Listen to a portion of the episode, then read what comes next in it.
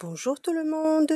Aujourd'hui, je vais vous raconter l'histoire Le voleur de goûter, écrite par Amélie Quintin et publiée euh, dans les éditions Milan Poche, collection Benjamin. Le voleur de goûter. Chapitre 1 Qui a mangé mon goûter C'est Julie qui a crié. Dans la classe, tout le monde s'est immobilisé. Julie regarde son gâteau au chocolat, croqué, grignoté, à moitié dévoré. Les enfants et la maîtresse n'osent plus bouger. Nicolas se retourne vers Capucine.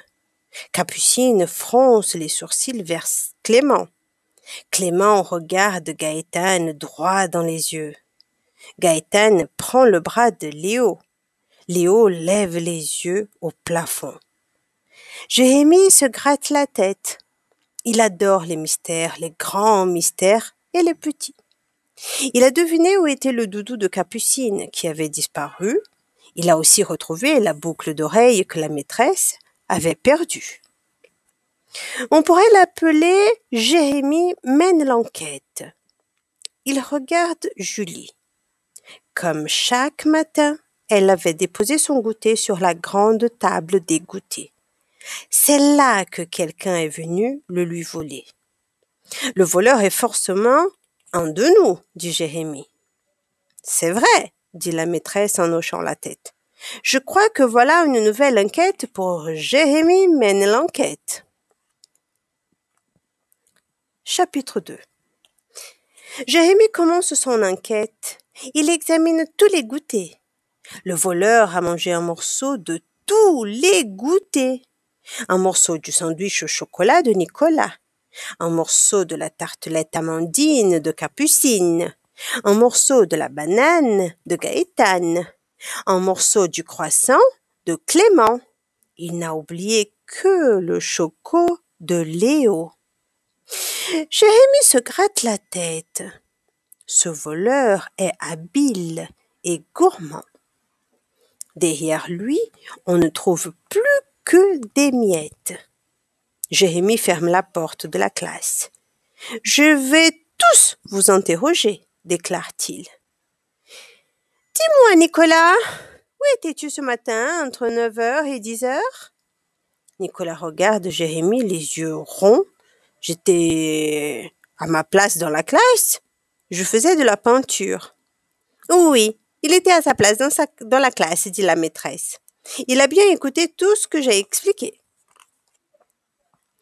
Oui, bien sûr, hein, réfléchit Jérémie. Et toi, Léo, est-ce que tu aimes le chocolat? Euh, Oui, murmure Léo, mais ce n'est pas moi. J'étais à ma place dans la classe. Je faisais un puzzle. Les mains dans le dos, L'inspecteur Jérémie fronce les sourcils. L'inspecteur Jérémie n'aime pas qu'on se moque de lui. Il dit à Léo Pourtant, ton goûter est le seul qui n'a pas été mangé. Chapitre 3 Maintenant, tous les enfants regardent Léo bizarrement. Mais Léo ne veut pas se laisser faire. Pourquoi moi? Pourquoi pas Capucine? Vous ne trouvez pas qu'elle sent la banane? Dit-il. Immédiatement, Capucine se défend. Pourquoi moi? Pourquoi pas Clément? Je suis sûre qu'elle a encore de la tartelette entre les dents.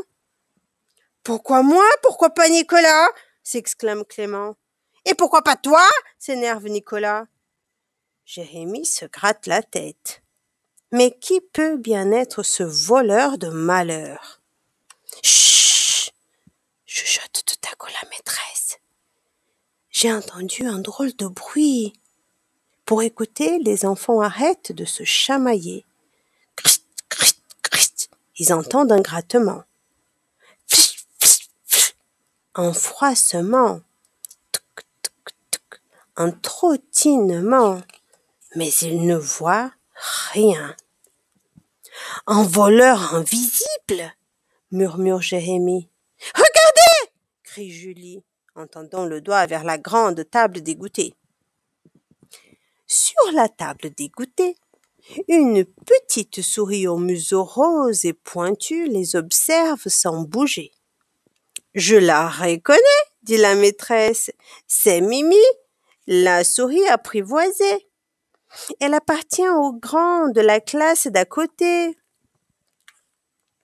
Cette coquine s'est échappée, sourit Nicolas. Ils doivent sûrement la chercher, dit Capucine. Nous devons la ramener, dit la maîtresse. Est-ce que nous pourrons passer lui rendre visite? demande Clément. Oui, pour savoir si elle va bien, dit Gaëtane. Et lui apporter tous les jours un peu de notre goûter, ajoute Léo.